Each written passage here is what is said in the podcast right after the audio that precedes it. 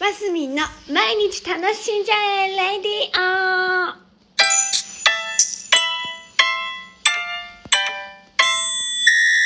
おはようございます。2022年1月20日、えー、木曜日、マスミンです。お今日は大安ですね。久しぶりに大安だのなんだの言いました。はい。で、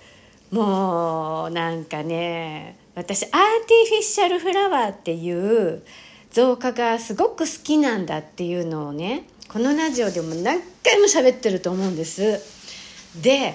えー本当に独学で自分でいろんなのを作ってお部屋にちょろちょろ飾ってるんですけどいよいよ資格取ろうかと思って。いや本当はね資格もぶっちゃけどうでもいいと思ってるんです。本当は私。あんまりその変な概念にとらわれたくないっていうのが本当のところでね、えーそうなんです。だからね別にそのアーティフィシャルフラワー愛好家でもいいじゃないと思っていたわけですよ。でだけどもなんかちょっとね一瞬思ったんです。150歳ぐらいまで生きるとして今後人との関わり合いの中でもうアーティフィシャルフラワー愛好家としてこう動いていくのもいいんだけどやっぱりこう人の輪なんかねそうその延長で言うなら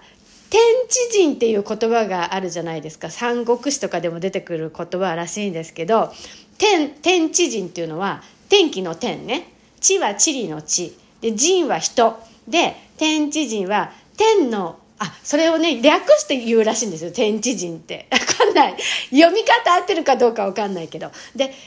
天の時、えー地の理人の輪っていうことを分かりやすく分かりやすくと略すと天地人らしいんですけどそれは天の地。だからタイミングとかその、えー時ですよね。時時のこと天の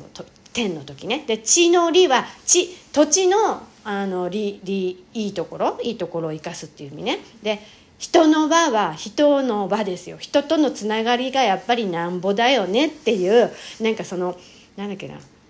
ななんかすごい人たちのえ将軍？違うな。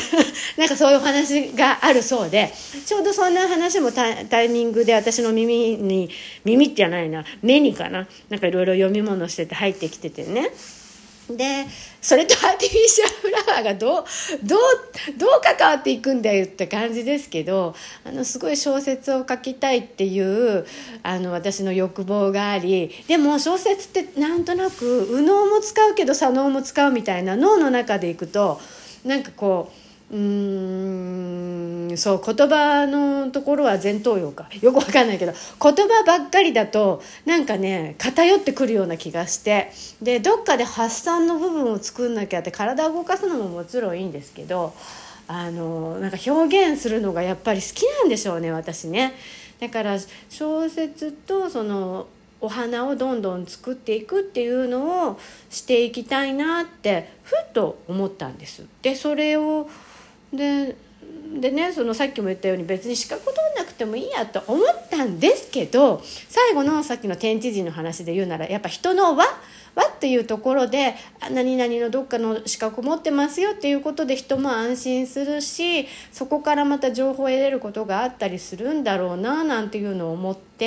山陰にいて、えーそういうのをねどんどん発信していって、まあ、スクールやったり本出したり、えー写写真集出したり詩集出したりっていうのをやってってもいいなと思ったんです。でアーティフィシャルフラワーねで日本に住んでるからちょっと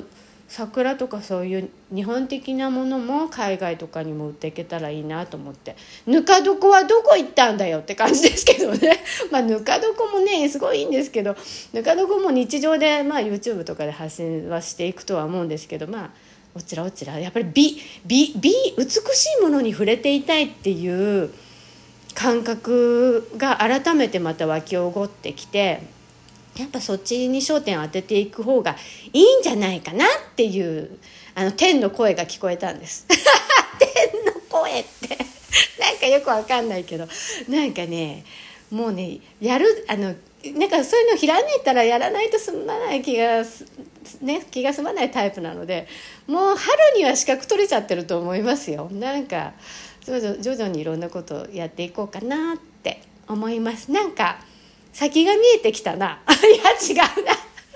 まあまあやりたいことはやっていきましょう。というところでございました、えー、本日も楽しんで。